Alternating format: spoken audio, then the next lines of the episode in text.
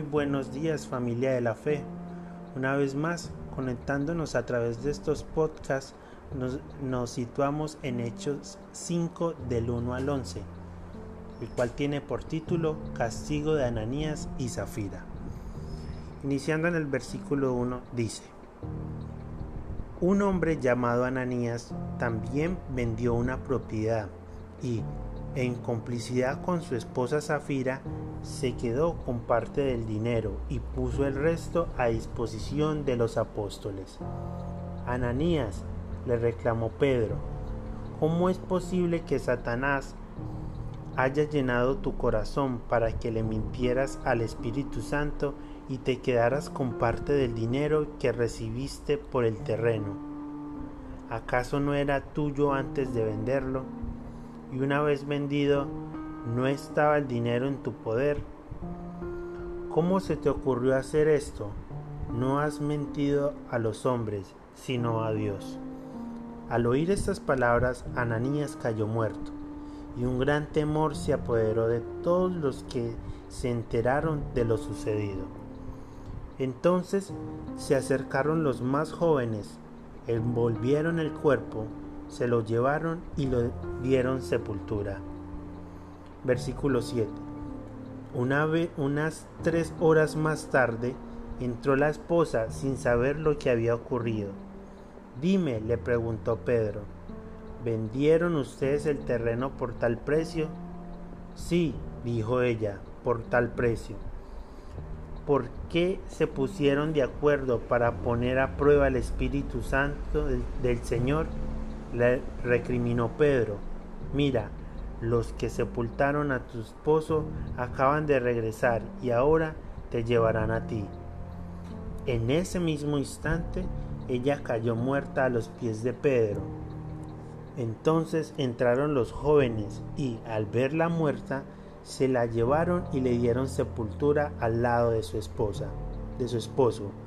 Y un gran temor se apoderó de toda la iglesia y de todos los que entraron en se enteraron de estos sucesos.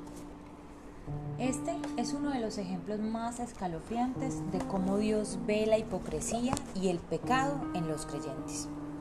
Nos asombra ver con esta historia de Ananías y Zafira que cayeron muertos a pesar de lo que aparentaba ser un alto nivel de dar, de generosidad. Esto nos trae a la mente las siguientes preguntas.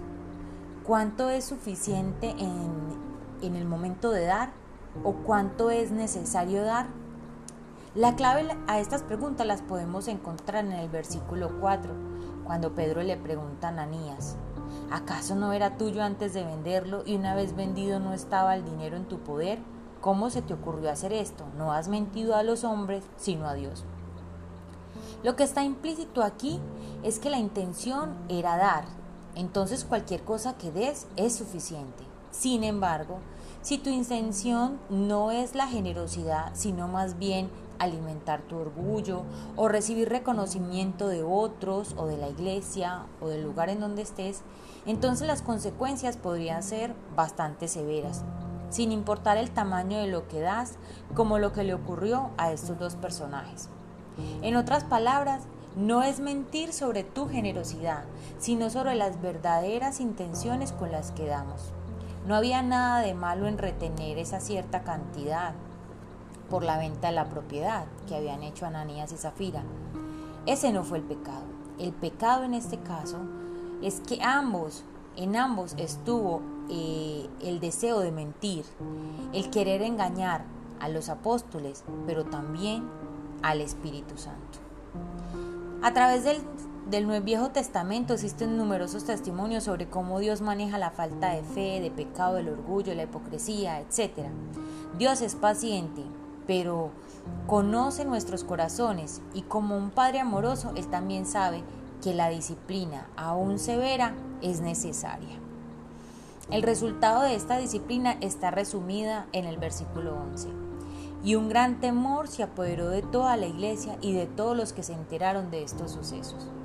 Así que la hipocresía, como muchos pecados, comienza como una mentira y termina como todos los pecados, en la muerte. A lo mejor para nosotros ahorita no sea esa muerte real, no sea esa muerte física como la que tuvieron Ananías y Zafira, pero puede ser nuestra muerte espiritual, esa muerte que mata nuestro testimonio, que mata nuestra alegría y que mata nuestra paz.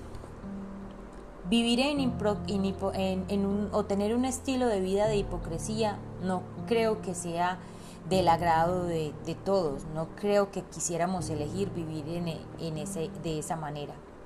Por eso en esta mañana queremos dejar para reflexionar las siguientes preguntas. ¿Hay alguna inconsistencia en nuestras palabras versus nuestra vida? ¿Estamos luchando en contra de de nuestro testimonio, de nuestra alegría o de nuestra paz?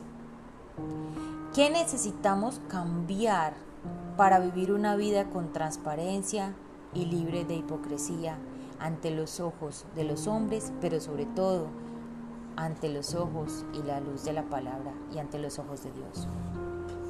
Así que oramos en esta mañana recordando el versículo de Galatas 6:7 que dice, no se engañen.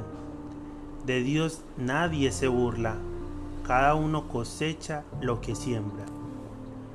Y pedimos a Dios que sea que sea él y el Espíritu Santo trayéndonos revelación a nuestras vidas frente a todo lo que podemos estar haciendo o diciendo que no tenga las intenciones correctas en nuestro corazón, ya sea en la iglesia, en nuestra casa o en nuestro trabajo. En el nombre de Jesús le damos toda la gloria y la honra. Amén. Amén. Feliz mañana familia.